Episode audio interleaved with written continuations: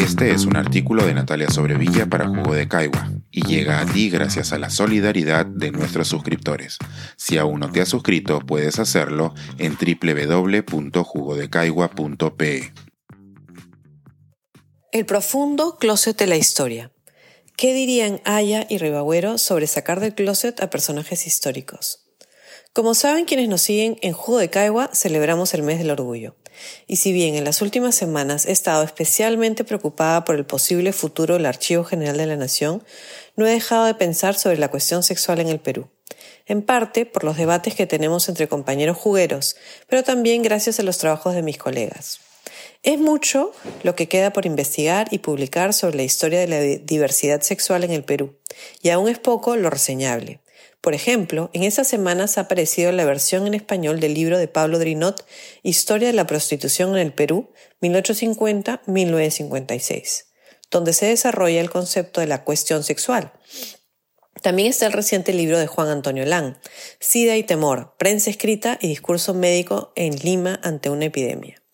A ello le sumo los pioneros trabajos de Magali Alegre y Henderson sobre masculinidades y cómo en el Mercurio peruano se criticó la idea de que el clima fuera la razón por la que existieran maricones en lugares como Lima, como proponían autores europeos, argumentándose que se debía a la educación afeminada. También es importante recordar lo que Magali ha escrito sobre las mujeres que se vestían con traje militar en las guerras de independencia y sobre el divorcio otorgado por la justicia eclesiástica en 1847 a Josefa Murillo, porque su esposo, Juan Calderón, era pareja de otro hombre. Esperamos pronto leer el libro basado en su tesis doctoral sobre masculinidades disidentes. Si es poco lo escrito sobre la cuestión sexual en nuestra historia, menos es lo escrito sobre la historia de la homosexualidad en el Perú. Este artículo reciente del 2020 de Jeff Warkaya Victoriano apareció en la revista Neuropsiquiatría, lo que muestra que no se considera algo necesariamente ligado a la historia. Desde la literatura, otra contribución importante ha sido la de Marcel Velázquez, quien en el 2020 publicó este artículo académico sobre el tratamiento periodístico dado al caso Belauchaga de 1907 y la represión policial.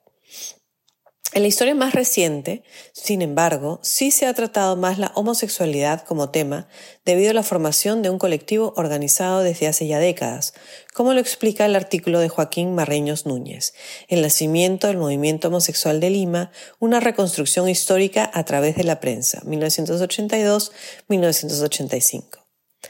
Queda pues mucho por investigar y escribir.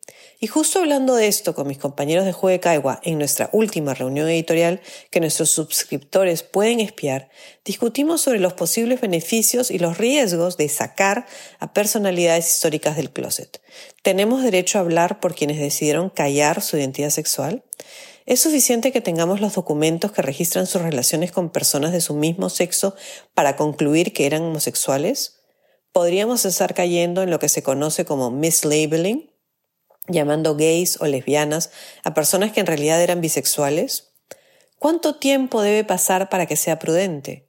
En suma, es más importante conocer con más detalle las vidas de estas personas para que sirvan de inspiración a nuevas generaciones que respetar el hecho de que permanecieron en silencio al respecto? Eran otros tiempos, y en gran parte muchas de estas personas no hablaron de ello porque las consecuencias podrían haber sido graves. Esto, a pesar de que en el Perú la actividad sexual entre personas del mismo sexo es legal desde el Código Penal de 1924. Es decir, estamos a punto de celebrar un siglo de la despenalización.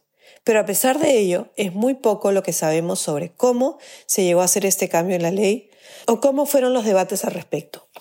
Por ejemplo, dos personajes importantes de ese tiempo tuvieron relaciones con personas del mismo sexo, pero nunca se revelaron públicamente como homosexuales. Ninguno se casó y en el caso de uno de ellos esto dio origen a uno de los legados más generosos en la historia peruana. Cuando José Larriba Agüero y Osma le dejó todas sus propiedades y riquezas a la Pontificia Universidad Católica del Perú, incluido su archivo personal.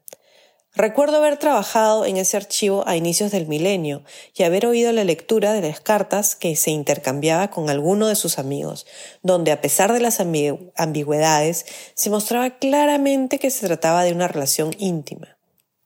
Hasta la fecha, no conozco trabajo que haya usado ese material y las preguntas siguen siendo muchas.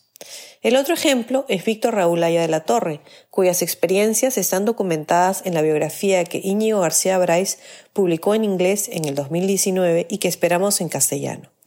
Íñigo tuvo acceso a unas cartas que un amigo de Aya, de sus tiempos de Berlín, le escribió a inicios de los años 30, pero que nunca llegaron a las manos del fundador del APRA, porque fueron interceptadas por la policía. Si bien las cartas no son explícitas en cuanto al grado de intimidad, sí muestran claramente cuán profundamente sentía Bridi la ausencia de Aya, con quien compartió el departamento, y lo destrozado que estaba tanto por su ausencia como por la falta de comunicación. ¿Qué impacto tuvieron estas y otras relaciones en el líder de este movimiento político? Solo podemos especular. Quedan finalmente muchas preguntas por resolver y la deuda que todos tenemos con la comunidad de personas que se identifican con una variedad de opciones sexuales es hacerlas visibles, tanto en el presente como en el pasado. Dicho esto, feliz mes del orgullo. Este es un artículo de Natalia Sobrevilla para Jugo de Caigua y llega a ti gracias a la solidaridad de nuestros suscriptores.